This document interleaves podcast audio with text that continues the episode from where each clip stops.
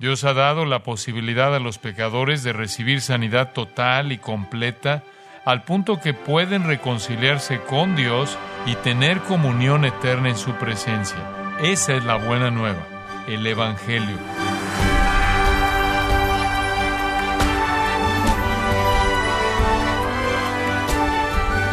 Le saluda su anfitrión Miguel Contreras, dándole la bienvenida a esta edición de su programa Gracias a vosotros con el pastor John MacArthur. La humanidad ha experimentado muchas plagas mortales, como la peste negra, la epidemia de la gripe, la malaria, fiebre amarilla, el SIDA, entre otras. Pero, ¿se pueden esas plagas comparar con aquella que mata a todos los que viven, sin excepción? Hoy John MacArthur nos enseña acerca de la cura que Dios tiene para el pecado, que es la plaga más devastadora que enfrenta la humanidad. Parte del estudio Cimientos volumen 1 en gracia a vosotros. El versículo que estaremos analizando está en 2 de Corintios 5, 21 y dice así: Al que no conoció pecado, por nosotros lo hizo pecado para que nosotros fuésemos hechos justicia de Dios en él. La Biblia establece claramente que todos los seres humanos somos pecadores por nuestra naturaleza y por nuestros hechos. En verdad, todos somos pecadores desde nuestro nacimiento. Por esto nacimos alienados del Dios Santo, quien no puede ver el pecado ni tener compañerismo con los pecadores. Esta alienación a causa del pecado nos priva de conocer a Dios. Él es demasiado santo como para tener algún tipo de relación con los pecadores que no sea la del rechazo hacia ellos. El resultado de tal rechazo a través del tiempo es el ateísmo y una eternidad transcurrida en el infierno. Por tanto, esta alienación en la cual nace todo ser humano es un tema serio. Esto quiere decir que cada uno vive su vida sin Dios y si muere en esa condición pasará la eternidad atormentado sin Dios. Tal realidad muestra que el virus mortal y peor en el mundo no es el virus del VIH, sino el virus del pecado. Al igual que el virus del VIH, este mata a todos los infectados. Solo que a diferencia del virus del VIH, este virus infecta a todos los humanos. Mata no solo con el tiempo, sino por toda la eternidad. Mata no solo físicamente, sino también espiritualmente. Para el virus del VIH no hay cura. Pero afortunadamente sí tenemos una cura para el virus del pecado. Dios ha dado la posibilidad a los pecadores de recibir sanidad total y completa al punto que pueden reconciliarse con Dios y tener comunión eterna en su presencia. Esa es la buena nueva. Eso predican los cristianos, el Evangelio. Hay una cura para el virus del pecado, de manera que la animosidad entre los hombres y Dios pueda concluir desde ahora y para siempre los pecadores se reconcilien con el Dios Santo. Si lee los versículos anteriores en 2 de Corintios 5, 18 al 20, verá en reiteradas ocasiones la palabra reconciliado, de una u otra forma. El versículo 18 dice, Dios, quien nos reconcilió consigo mismo por Cristo. El versículo 19 dice que Dios estaba en Cristo reconciliando consigo al mundo. Y al final del versículo hacemos un llamado a los pecadores, reconciliaos con Dios. Esa es la buena nueva, la gran noticia de que no tiene que vivir impíamente a través del tiempo o en la eternidad. Usted no necesita sufrir sin Dios en esta vida y sufrir el tormento eterno sin Él en la porvenir. La reconciliación es posible. En el versículo 20 Pablo dice, así que somos embajadores en nombre de Cristo os rogamos en nombre de Cristo, reconciliaos con Dios. Sin embargo, esto suscita una pregunta. ¿Cómo puede ocurrir la reconciliación? ¿Cómo puede un Dios absoluto y completamente santo, que es además infinitamente puro y perfecto, reconciliarse con los pecadores? ¿Cómo puede Él hacer esto siendo demasiado puro como para mirar el pecado o tener compañerismo con los transgresores? ¿Cómo puede Dios satisfacer su ley justa y santa con la condenación de los pecadores a través del castigo justo y merecido y aún mostrar misericordia a aquellos que no la merecen? ¿Cómo puede Dios poner fin a la animosidad y cómo puede llevar a su cielo santo a pecadores a vivir con Él en comunión íntima para siempre? ¿Cómo se puede satisfacer tanto su justicia como su gracia? ¿Cómo se puede reconciliar el amor a los pecadores y la justicia? ¿Cómo puede Dios ser justo y ser el que justifica a los pecadores? Como dice Romanos 3:26. En 2 de Corintios 5:21 se nos dice cómo. Las quince palabras griegas en este versículo traducido al español definen cuidadosamente y ponen en equilibrio el misterio de la reconciliación. Ellas nos muestran la esencia de la expiación.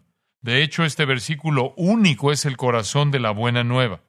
Es la verdad más poderosa en las Escrituras, porque contiene y explica cómo los pecadores se pueden reconciliar con Dios. Aquí se resuelve la paradoja de la reconciliación. Aquí se soluciona el misterio y el enigma se responde. Es aquí donde encontramos cómo la justicia santa y el amor perfecto se satisfacen, cómo la justicia y la misericordia pueden estrecharse mutuamente. La verdad, esta oración única y corta resuelve el dilema más profundo sobre cómo Dios puede reconciliarse con los pecadores. En este versículo hay muchas verdades a considerar. Tenemos que buscar cuidadosamente a través de este escondite de joyas raras y detenernos a examinar cada una de ellas con un lente de aumento para comprender sus riquezas. Quiero dirigir su atención a cuatro características del texto que desarrollan su importancia. El benefactor, el sustituto, los beneficiarios y el beneficio. Esto resume cómo Dios puede reconciliarse con los pecadores. Veamos en primer lugar al benefactor. El benefactor. El versículo dice, lo hizo. Si usted es un estudioso de la Biblia, la primera pregunta que hará es, ¿quién lo hizo? La respuesta es una palabra al final del versículo 20. Dios. Dios es el antecedente. Al que no conoció pecado por nosotros, lo hizo pecado. El punto es, este es el plan de Dios. Él es el benefactor. Dios está por detrás del plan de reconciliación. Él lo diseñó, Él lo determinó, él lo llevó hasta el buen término. Esta es una perspectiva crucial. No podía haber reconciliación a menos que Dios la iniciara, la activara y la aplicara. Él tuvo que diseñarla y ejecutarla. No podía provenir de fuente humana alguna. No hay nada que el hombre pueda hacer o no hacer que produzca la reconciliación con Dios. De acuerdo con Isaías 64, 6, todos nuestros esfuerzos en el reino religioso equivalen a trapos de inmundicia. El mundo está repleto de religiones. Pero toda religión fuera del cristianismo no es más que el hombre generando un plan con la ayuda de Satanás en el que intenta reconciliarse con Dios. Esa es la fisura fatal de todas las religiones del mundo. No importa bajo qué nombre vengan. En Romanos 3, 10 y 11 dice, no hay justo ni aun uno, no hay quien entienda, no hay quien busque a Dios. Usted pensará que si había algún tipo de personas capacitado para idear un plan y lograrlo con mayor acierto, habrían sido los judíos. Después de todo, los judíos eran el pueblo del Dios verdadero. Dios les concedió a ellos la ley, los profetas, el pacto y la adopción, como lo vemos en Romanos 9:4. Ellos tuvieron la revelación, ellos tuvieron el Antiguo Testamento, hasta la salvación les ofreció a ellos. La salvación es de los judíos. A ellos vino el Mesías. Si algún grupo podía idear un sistema a través del cual lograr la reconciliación, habrían sido los judíos. Pero ellos fracasaron. En Romanos 10.1 Pablo comenta su fracaso cuando dice, el anhelo de mi corazón y mi oración a Dios por Israel es para salvación. Ellos no habían logrado la reconciliación a pesar de toda su religiosidad, a pesar de todo lo que recibieron por medio de la revelación divina de Dios, porque ellos creyeron que de alguna manera su reconciliación dependía de ellos. Por consiguiente, ellos no se salvaron. En los versículos 2 y 3 dice Pablo, porque yo les doy testimonio de que tienen celo de Dios, pero no conforme a ciencia, porque ignorando la justicia de Dios, y procurando establecer la suya propia. Eso es la religión falsa, la religión del logro humano. Pero los pecadores nunca pueden lograrlo porque de la única manera en que puede ocurrir la reconciliación es que Dios extienda su mano a los pecadores. Y Él lo hizo. Fue Dios quien, al que no conoció pecado por nosotros lo hizo pecado. Ese fue el plan de Dios. Jesús fue a la cruz no porque los hombres lo eligieron aun cuando lo hicieron. Jesús fue a la cruz no porque espíritus de seducción controlaron la mente de los líderes religiosos del judaísmo para tramar su muerte, aun cuando lo hicieron. Jesús fue a la cruz no porque una turba enfurecida clamaba por su sangre, aun cuando lo hicieron. Jesús fue a la cruz porque Dios lo planeó. Dios lo diseñó como medio único y absolutamente necesario a través del cual se podía llevar a cabo la reconciliación. Por eso Jesús dijo, yo he venido al mundo a hacer la voluntad del Padre. Por eso en Juan 18:11 él dijo, la copa que el Padre me ha dado no la he de beber. La copa se refiere a la copa de la ira de Dios. Es por eso que en Hebreos 10, 5 y 7 se cita al Señor Jesús cuando dice, me preparaste cuerpo He aquí que vengo, oh Dios, para hacer tu voluntad. Por esto cuando Pedro se levantó en el día de Pentecostés y predicó a los habitantes de Jerusalén, muchos de los cuales habían estado clamando por la sangre de Jesús y habían sido culpables de pedir su ejecución, Pedro dijo en Hechos 2.23, por el determinado consejo y anticipado conocimiento de Dios, matasteis, esto es al Hijo de Dios, crucificándole. Ellos hicieron su gran maldad, pero todo estaba dentro del plan del Padre.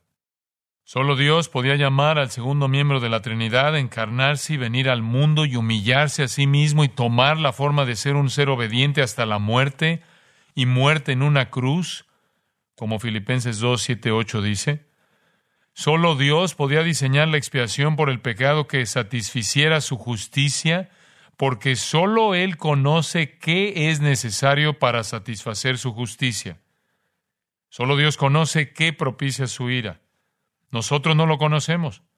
Solo Dios podía decidir cómo su santidad propia infinita, su odio intenso al pecado y su justicia inflexible podían ser perfectamente satisfechos sin destruir al pecador. Solo Dios podía conocer qué costaría volver al pecador acepto ante Él, de manera que pudiera escapar del infierno eterno y vivir en la presencia misma de Dios en su propia morada. Solo Dios podía determinar cómo la naturaleza espiritual, la autoridad suprema y la perfección inalterable de su ley santa, justa y buena podían ser satisfechas completamente y el transgresor ser justificado totalmente y perdonado simple y justamente y aceptado a pesar de ser caído, culpable y depravado. Solo Dios podía aportar todos esos componentes a la reconciliación. Solo Dios sabía cómo solucionar el dilema. Solo él conocía que podía satisfacer sus requerimientos justos. Solo él sabía cómo consumir su ira de manera que ésta se consumara. Solo él supo cuánto necesitó para resistir la carga del pecado y soportar el castigo de su furia. Puede que el mundo llame estupidez al Evangelio y a la obra de Cristo, pero para aquellos que han creído el Evangelio, esta es la sabiduría de Dios. Solo la sabiduría más pura y profunda del Dios infinitamente santo podía concebir un plan en consecuencia con su santidad infinita para reconciliar consigo mismo a pecadores totalmente malvados. Por tanto, Dios es el benefactor, aquel que concibe el plan y lo ejecuta. El plan de salvación mana de esta gran realidad. Juan 3:16 lo expresa diciendo, porque de tal manera amó Dios al mundo que ha dado. Eso es exactamente lo que dice Pablo con términos diferentes en Romanos 5.8. Mas Dios muestra su amor para con nosotros en que siendo aún pecadores, Cristo murió por nosotros. Todo esto es resultado del amor de Dios. Pablo dice en el versículo 10, porque si siendo enemigos fuimos reconciliados con Dios por la muerte de su Hijo, Dios lo comenzó porque nos amaba. En Efesios 2.4 dice, Dios, que es rico en misericordia, por su gran amor con que nos amó, nos ha concedido salvación. Dios ama a los pecadores. Es por esto que en Colosenses 1.12 el apóstol Pablo dice, dando gracias al Padre que nos hizo aptos para participar de la herencia de los santos en luz. Solo Dios conocía las cualificaciones y solo Él nos podía cualificar. Gracias a Él, versículos 13 y 14, el cual nos ha librado de la potestad de las tinieblas y trasladado al reino de su amado Hijo, en quien tenemos redención por su sangre, el perdón de pecados. Esto es exactamente lo que el apóstol Pablo dice a los Efesios. Allí en el capítulo 1, versículos 3 y 4, bendito sea el Dios y Padre de nuestro Señor Jesucristo, que nos bendijo con toda bendición espiritual en los lugares celestiales en Cristo, según nos escogió en Él antes de la fundación del mundo. Fue el Padre quien, versículo 5, en amor, habiéndonos predestinado para ser adoptados hijos suyos por medio de Jesucristo. Esta salvación ha de ser, versículos 6 y 7, para alabanza de la gloria de su gracia, con la cual nos hizo aceptos en el amado, en quien tenemos redención por su sangre, el perdón de pecados. Fue el Padre quien, versículos 8 y 9, dicen que nos dio pródigamente toda sabiduría y entendimiento y todas las riquezas de su gracia. Esto difiere mucho de las religiones del mundo. Las religiones del mundo operan el miedo como premisa fundamental. Ellos ven a Dios como enojado, aborrecible o indiferente que no le importa en lo absoluto la prosperidad que le imploran desde abajo los seres en este mundo. La meta de la mayoría de las religiones es aplacar de algún modo a este Dios hostil y enojado, por lo que tienen que diseñar un sistema que les permita reconciliarse con Dios sin que Él les aplaste y les castigue eternamente. Este sistema de aplacamiento con frecuencia conlleva ciertas ceremonias religiosas, deberes, acciones o buenas obras que se deben seguir para de alguna manera aplacar a la deidad y detener su furia letal. Por otra parte, el cristianismo proclama un Dios de amor que ama tanto que Él es el Salvador quien, 1 Timoteo 2.4 dice, quiere que todos los hombres sean salvos y vengan al conocimiento de la verdad. Nosotros tenemos un Dios que no odia, sino que ama a los pecadores y ha diseñado una vía para que ellos tengan comunión con Él por siempre. Nosotros no tenemos que aplacar a Dios. Dios en su amor provee el sacrificio y ofrece maravillosa, benigna y deseosamente el regalo del perdón. Esa es la buena nueva. Usted no tiene que aplacar a Dios. Usted no tiene que buscar un plan de reconciliación y desarrollar su propia justicia. La buena nueva es que Dios es el benefactor. Él sabe qué satisface su justicia y su santidad. El precio del pecado se ha pagado y ahora Él le ofrece perdón y reconciliación. Ahora, ¿qué fue necesario para lograr esa reconciliación? Fue necesaria la muerte, porque dice Ezequiel 18:20, el alma que pecare esa morirá. Romanos 6:23 dice, la paga del pecado es muerte. Dios conocía cuál era el requisito. Era la muerte. Dios clarificó este aspecto ampliamente a través de la economía de todo el Antiguo Testamento, porque los judíos pasaron buena parte de sus vidas tanto yendo a como viniendo de un sacrificio. Ellos masacraron miles de animales para tratar con su pecado, todo esto como parte del plan de Dios para mostrarles cuán pecadores eran y cómo el pecado requería la muerte. Aquellos animales nunca pudieron borrar el pecado de ellos, pero los sacrificios continuos demostraron a la gente que la paga del pecado es la muerte. Cada vez que alguien pecara, la gente tendría que observar otra muerte. La gente se aburrió de eso y anhelaba ese último cordero que de una vez y para siempre borraría el pecado del mundo y terminaría la carnicería. Los animales eran el símbolo de que la ley de Dios solo podía ser satisfecha a través de la muerte, lo cual hizo a la gente anhelar el sustituto final con todo su corazón. Pues bien, el Padre lo envió y él no vino de mala gana. Jesús dijo en Juan 10, 18, Nadie me la quita, esto es mi vida, sino que yo de mí mismo la pongo. Tengo poder para ponerla y tengo poder para volverla a tomar.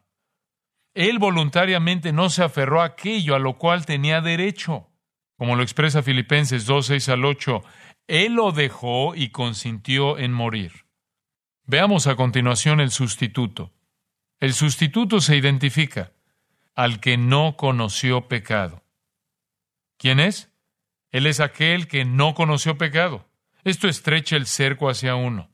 Él ciertamente no es un ser humano común porque no hay justo ni a un uno, de acuerdo con Romanos 3.10. En Romanos 3.23 dice, por cuanto todos pecaron y están destituidos de la gloria de Dios, Ningún humano cualifica. ¿Quién es aquel que no conoció pecado? ¿Quién es aquel que podía cargar por otra persona toda la ira de Dios contra el pecado ya que no tenía que cargar los propios?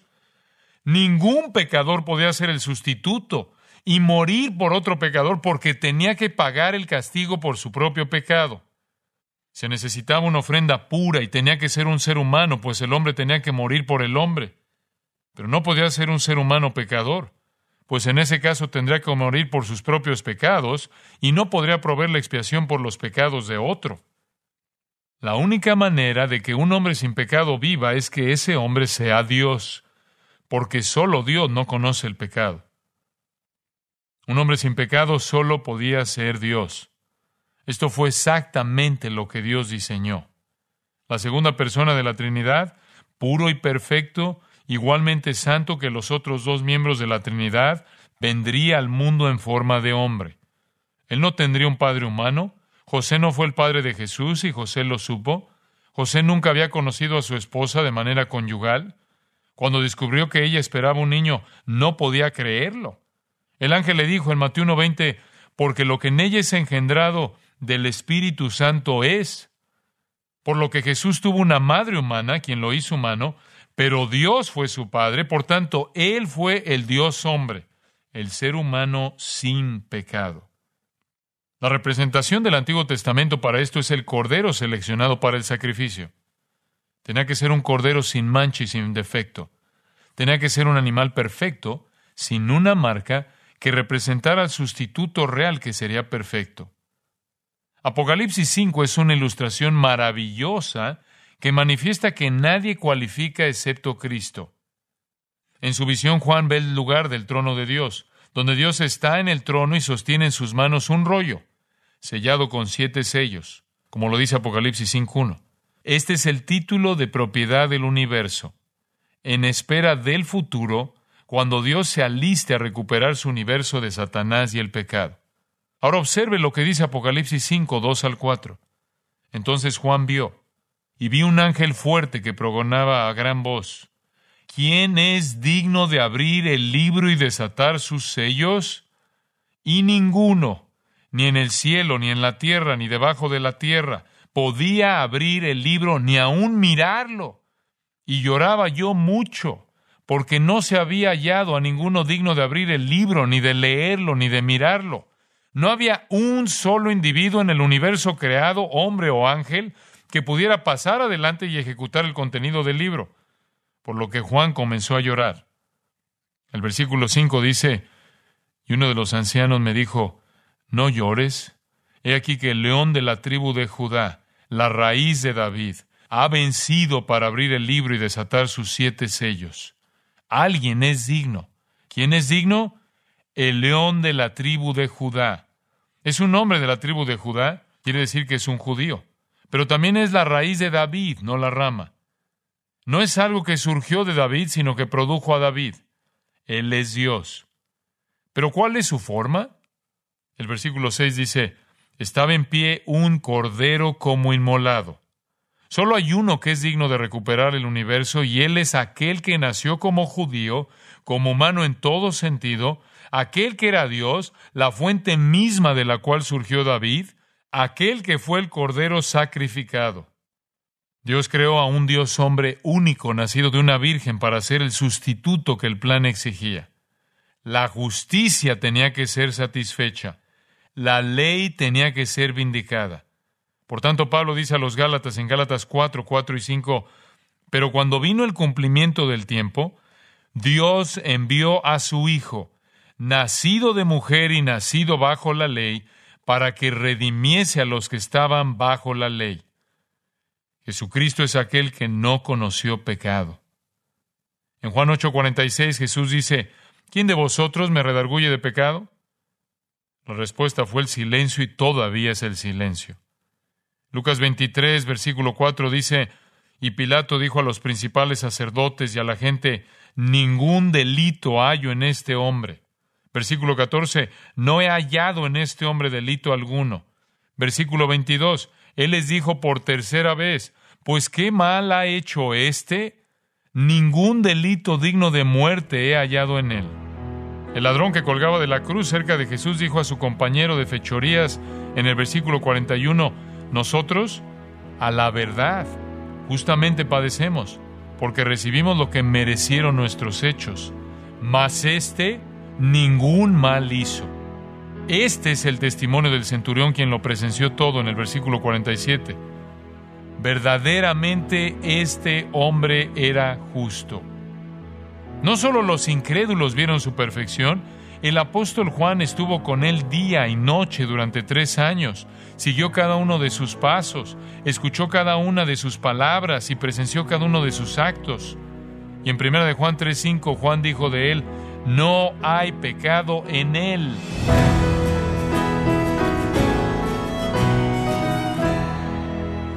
John MacArthur nos recordó las buenas nuevas del Evangelio que provee la cura para el pecador infectado por la epidemia mortal del mismo. El mensaje, 15 palabras de esperanza, parte de la serie Cimientos volumen 1, aquí en gracia a vosotros. Estimado oyente, tenemos a su disposición el libro Lecciones Prácticas de la Vida, en donde John MacArthur expone sistemáticamente la palabra de Dios, en temas vitales para todo cristiano. Adquiéralo visitando nuestra página gracia.org o en su librería cristiana más cercana.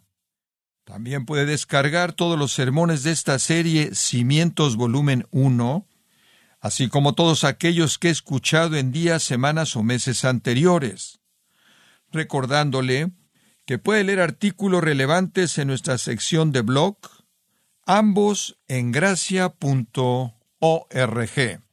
Si tiene alguna pregunta o desea conocer más de nuestro ministerio, como son todos los libros del pastor John MacArthur en español, o los sermones en CD, que también usted puede adquirir, escríbanos y por favor mencione la estación de radio por medio de la cual usted nos escucha en gracia a vosotros. Es importante conocer no solo el país y ciudad de donde usted nos escucha, sino también la radio. Para quienes contactan nuestro ministerio por primera vez, pueden solicitar una copia del mensaje de promoción sin costo alguno, un mensaje por oyente únicamente.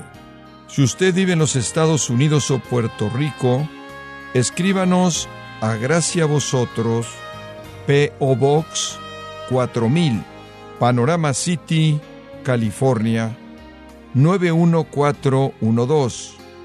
O puede escribirnos a través del siguiente correo electrónico radio arroba Bueno, en nombre de John MacArthur y el personal de este organismo, queremos darle las gracias por su tiempo y sintonía y queremos pedirle que no deje de orar por este ministerio como también por la estación de radio por la cual usted nos escucha de lunes a viernes.